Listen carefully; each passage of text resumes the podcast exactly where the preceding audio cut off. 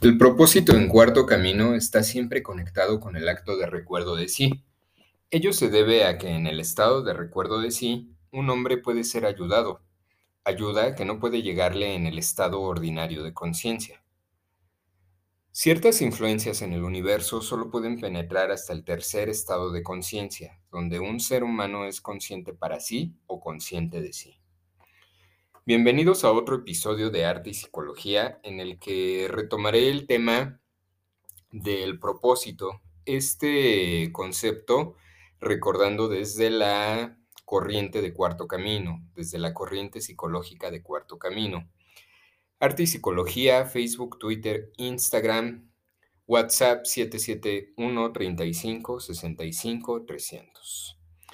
Pues continúo con este tema, continúo con esta palabra tan común que decimos, sobre todo cada fin de año. Estamos a punto de llegar a, a un inicio de año nuevo y a un fin de, del presente año. Y es una palabra que a veces la escuchamos tan normal, la escuchamos tan cotidiana, tan... Eh, se llega a volver una palabra así tan presente y al mismo tiempo tan, tan invisible precisamente por lo mismo. y sin embargo, la palabra propósito tiene bastante, bastante teoría detrás. Yo así lo definiría. Tiene, tiene muchísimos fundamentos para que tengamos que aprender antes de siquiera atrevernos a decir que tenemos un propósito. Entonces, retomo con este capítulo en el que ya antes he hablado de propósito, hoy me voy a adentrar un poco más en relación al trabajo sobre la teoría psicológica de cuarto camino. Aquí hago una aclaración. Eh, ahorita en lo que voy a leer, que es algo muy, muy resumido y al mismo tiempo muy concreto, se utiliza mucho la palabra hombre y la palabra trabajo. Cuando digo hombre es porque así es como se escribió, pero no porque solo me refiera a los seres humanos hombres. Eh, me refiero también a seres humanos hombres y mujeres. Simplemente, bueno, así es como está escrito y no considero que sea una falta de respeto a la mujer, por el contrario, es una manera de hablar y hasta ahí llega. Y trabajo también, cuando hablo de trabajo, no hablo del trabajo de ir a la oficina, del trabajo de ir a vender eh, productos, no sé, cada quien a lo que se dedique de trabajo, no. Trabajo me refiero al esfuerzo que se hace dentro de esta corriente psicológica llamada, llamada cuarto camino. Una vez aclarado esto, retomo en el tema del propósito.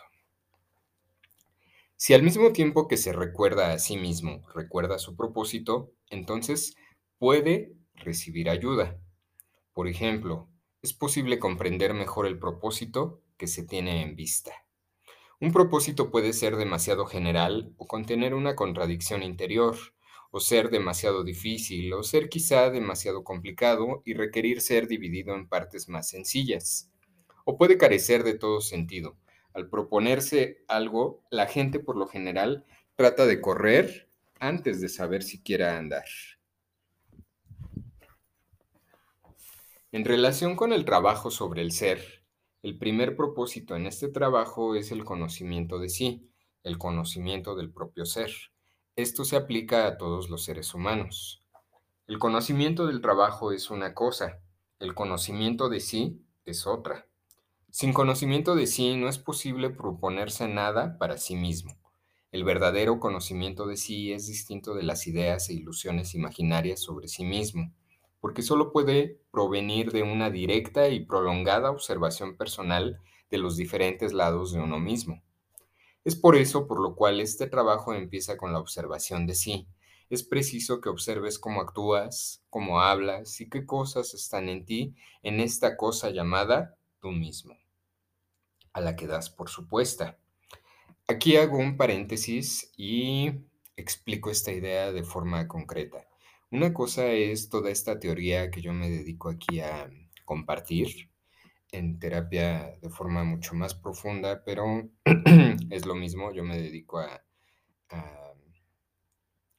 abrir sendero en, en relación a toda esta teoría y otra cosa es el conocimiento sobre ti mismo, que también eso Eso lo hago más en terapia todavía, en un proceso terapéutico. ¿Cuál es la diferencia? Aquí puedo yo dar técnicas acerca de cómo no enojarse, cómo superar más rápido la tristeza, cómo dejar de reaccionar mecánicamente. Sin embargo, esto es la teoría sobre el conocimiento y otra cosa es el conocimiento sobre ti mismo. ¿A qué me refiero al decir eh, tú mismo? Este conocimiento sobre ti mismo, sobre tú mismo, eh, tiene que ver con que te observes, tiene que ver con que te des cuenta cómo reaccionas, qué te hace enojar, qué botones te aprieta la vida para que tú en automático sonrías, para que tú en automático te entristezcas, te enojes. Esta es la diferencia y esto requiere una observación de sí en relación a darme cuenta y aceptar qué soy y qué no soy. Mucha gente por eso tiene mucho conflicto para cambiar. Tiene un imaginario sobre sí misma y no es así. Ejemplo, yo me creo que soy un ser humano consciente, tranquilo y objetivo. Y en realidad al primer claxonazo que me da alguien en el tráfico ya estoy reaccionando y ya me estoy enojando. Ahí es un autoengaño, entonces no soy ni objetivo ni tampoco soy tranquilo. En realidad soy iracundo y soy un ser humano que simplemente reacciona. A esto se refiere la observación de sí. A esto me refiero con la observación de sí. Retomo con el tema. Con el fin de trabajar sobre el ser, es preciso descubrir algo en él que permita trabajar. No se puede trabajar sobre la nada. Al principio todo está en la oscuridad y no se puede discernir nada en sí mismo. La observación de sí consciente y objetiva deja entrar un rayo de luz y así se empiezan a ver confusamente las cosas. Esta luz, creada por el roce de la observación de sí, debido a la práctica, se volverá gradualmente más intensa hasta que le permita ver claramente y fuera de toda duda algo que está en ti. Probablemente te sorprenderás. Si es así, ya estás en una posición que te permite tener un propósito personal, a saber, trabajar contra esa cosa que descubriste en ti mismo. Supongamos que es alguna emoción negativa, alguna mala voluntad, realmente dañosa. Antes te habías identificado con ella y así tú eras ella y ella eras tú. Durante años estuviste bajo su poder. Ahora tu tarea es la de separarte de ti mismo internamente de esa emoción y no, por así decirlo, tocarla internamente más de lo que puedes remediar. Este es un propósito personal en el aspecto del trabajo sobre tu ser, pero la mayoría de la gente está satisfecha consigo misma, aunque no lo está con sus circunstancias. Por eso cuando se les dice que deben trabajar sobre su ser, o no comprenden lo que significa, o no ven por qué habrían de hacerlo.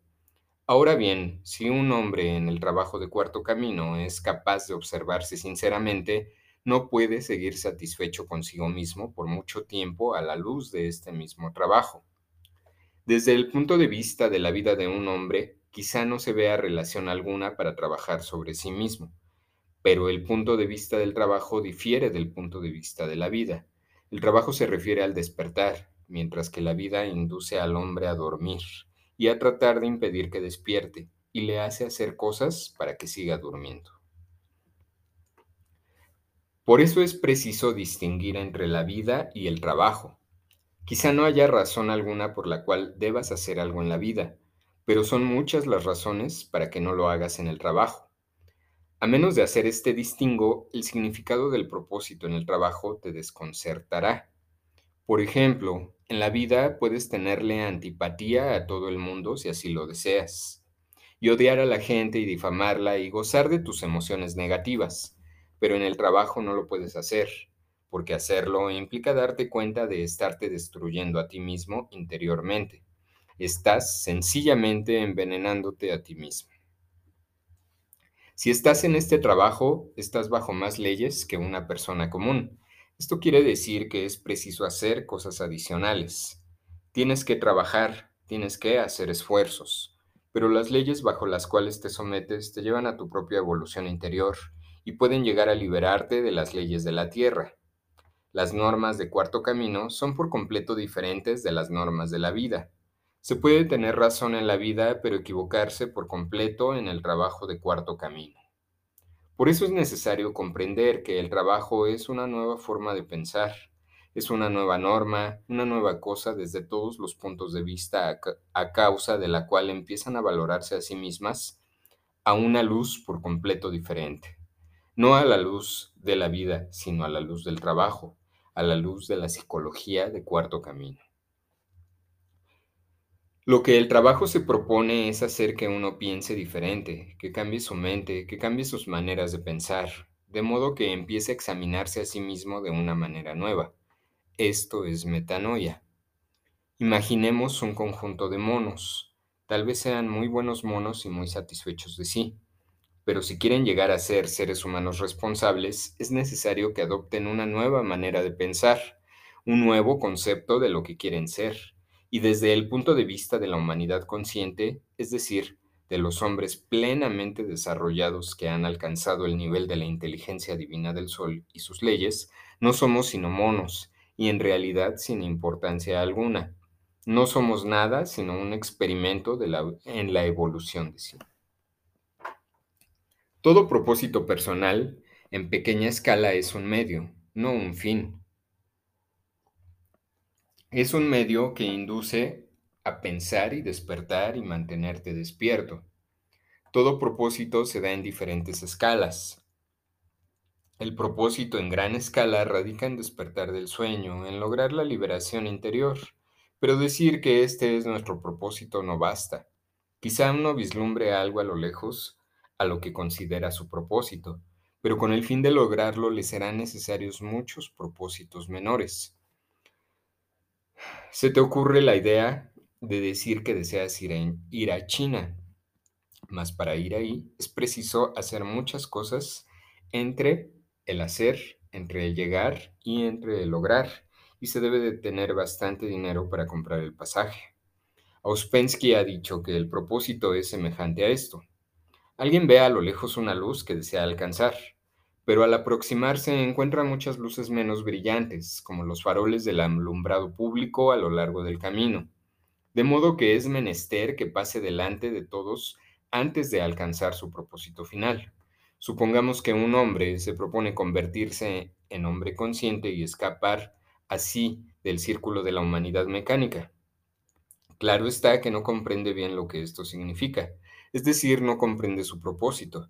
Para llegar a ser el nombre número 5 o 6 o número 7, un ser humano, un hombre, debe llegar antes a ser el hombre número 4. Esto es un hombre equilibrado, un hombre en quien todos sus centros trabajan correctamente, el intelectual, el emocional y el instintivo motor.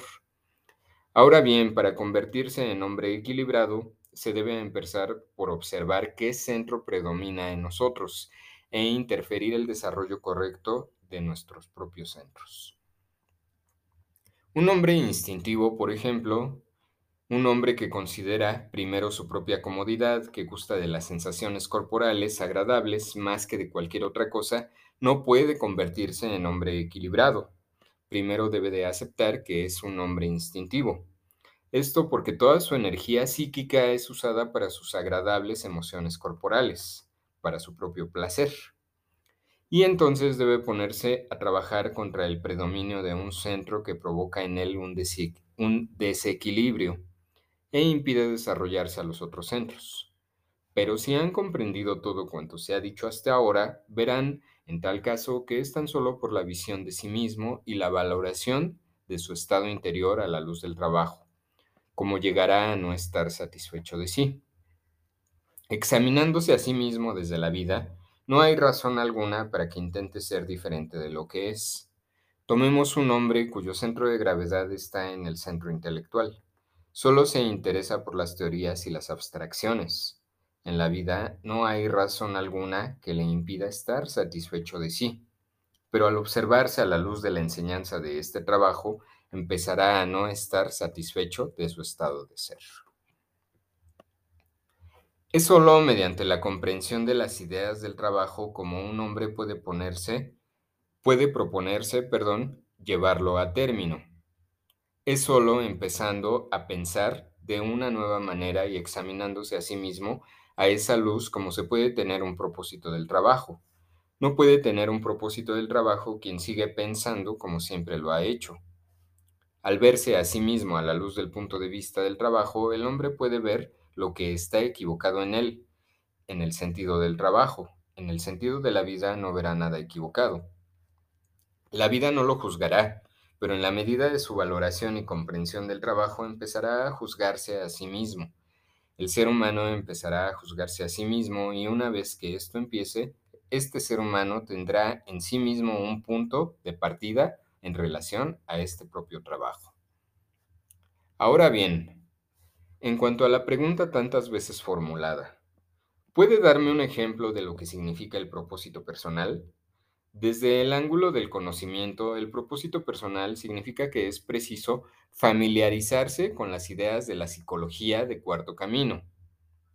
Desde el ángulo del ser, el propósito personal significa que es preciso observarse a sí mismo a la luz del conocimiento, del trabajo y aplicarla a sí mismo. El trabajo personal sobre el propio ser empieza cuando se advierte a uno mismo algo que el trabajo ya había dicho. ¿Advierte usted cuando es negativo? ¿Advierte cuando está demasiado identificado? ¿Advierte que está soñando despierto? ¿Advierte el hablar equivocado? ¿Advierte qué significa la falsa personalidad en sí mismo? ¿Advierte cuándo se justifica a sí mismo? ¿Advierte la mentira en sí mismo? ¿Advierte qué significa el sueño? ¿Qué significa rendir cuentas? Y así sucesivamente. Empieza con una sola cosa que ha advertido y comienza entonces a vigilar e intentar trabajar contra ella. Pero se empieza con algo sobre lo cual no tienes duda alguna. Empieza con algo claro y preciso y trata por un tiempo de observarlo y no, y no ceder internamente a ello. Una vez que has empezado, el camino queda allanado, pero en realidad es... Perdón, pero en realidad es menester desde algo definido empezar y debes hacerlo a la luz del significado del trabajo y de su gran propósito. Si ves que no puedes cumplir tu propósito tal como pensabas hacerlo porque es demasiado difícil, modifícalo y entonces es posible que se te ocurra un mejor propósito, en especial si recuerdas tu propósito toda vez que tratas de recordarte a ti mismo. Es preciso empezar con una cosa definida que has observado en ti mismo y entonces verás que todo lo demás que se te enseñó es también necesario si deseas cumplir el propósito con el que comenzaste. Cada lado de la enseñanza práctica del trabajo debe convertirse en tu propósito. Y entonces si te es posible trabajar de una manera, verás que puedes trabajar sobre otra. La enseñanza íntegra es necesaria para producir cualquier cambio en el ser. Aquí ofrezco algunas sugerencias que pueden servir de propósito. Cualquier cosa antimecánica es un propósito. Repito, cualquier cosa antimecánica es un propósito temporario y nos ayuda a despertar. Todo esfuerzo que se hace contra la mecanicidad es un propósito. Los esfuerzos que se hacen cuando se está cansado son inútiles, si uno mismo los hace y no de otra manera. Toda persona puede forjarse un propósito sobre la charla equivocada, la charla negativa, el escándalo, los chismes que destruyen en ella la fuerza del trabajo. Estas son formas de la mentira y la mentira puede destruir hasta la esencia misma. Intenta observar lo que dices, si no puedes hacerlo en este momento, hazlo después, pero trata de ver a qué se te asemeja cuando hablas y reflexionas sobre ello. Descubre lo que te ayuda y lo que te estorba en el trabajo y lo que te impide trabajar. Perseverando en el propósito del trabajo, creamos la voluntad. Es preciso sopesar tu propósito y ver lo que estás preparado a dar por él. El propósito exige esfuerzo, recordemos, que en esta filosofía y en esta corriente nada es gratis. Observa lo que consideras una molestia y mantente pasivo por un tiempo. Observa tus dudas interiores y trata de encontrarles ocasionalmente una respuesta clara según las ideas del trabajo. En ciertas ocasiones este es un buen propósito y obliga a pensar. Observa tu aburrimiento y tu tendencia a hablar de la vida como de algo muy triste. Esto es importante porque previene el autoenvenenamiento. Cuando acabas de criticar a alguna persona, reconsidera cuidadosamente lo que dijiste y aplícalo a ti mismo. Esto, esto neutraliza el veneno. Cuando estás solo, no te abandones a pensamientos que estás completamente solo y fuera del trabajo. La gente se permite cambiar demasiado a este respecto. Se echa al abandono, por así decirlo. Recuerda en lo tocante a tu propósito sobre las emociones negativas que las emociones son mucho más rápidas que el tiempo. Al principio no serás capaz de registrarlas, pero puedes recordarlas después y darte cuenta de lo que sucedió. Esto permite conocerlas de antemano. Esto te permite adelantarte sobre tus propias emociones. Se hace un propósito con los yoes del trabajo de cuarto camino, no con los yoes mecánicos. Un propósito nunca se hace súbitamente. En la vida la gente jura que no hará esto o aquello otra vez. En el trabajo no se debe jurar de este modo. No lleva a ninguna parte. El propósito se hace conscientemente con, discernimiento, después de una larga observación, con miras de comprender aquello que induce a dormir y aquello que ayuda a mantenerse despierto. Finalmente, es preciso recordar que en este trabajo todo propósito consiste en el desarrollo de todas las partes de los centros. Esto significa que es necesario vencer la ignorancia y llegar a conocer todas las ramas posibles del conocimiento y estudio que existen en la vida, porque cada una desarrolla alguna parte individual de un centro. Si se hace a la luz del significado del trabajo, Comprendiendo su necesidad, esto ayuda a despertar. Pero si se hace desde el punto de vista de la vida, con el fin de superar a otras personas, de rivalizar con otras personas, todo lo que se haga será inútil. Y porque otras personas sepan más que nosotros mismos sobre algún tema o arte, no hay que creer que es inútil aprenderlo. La característica de este trabajo es el desarrollo de sí, el desarrollo de sí mismo en todos los aspectos y si otra persona hace algo mejor, no tiene la menor importancia. Recuerda que siempre requiere un esfuerzo iniciar algo nuevo. Donde quiera que te encuentres en la vida, si estás en este trabajo, serás capaz de desempeñarte bien, de emprenderlo como si fuera el trabajo. Este aspecto del trabajo te ofrece diferentes clases de propósito. Cabe generalizarlo bajo la frase, luchar contra la ignorancia. Muchas gracias por escucharme y hasta la próxima semana.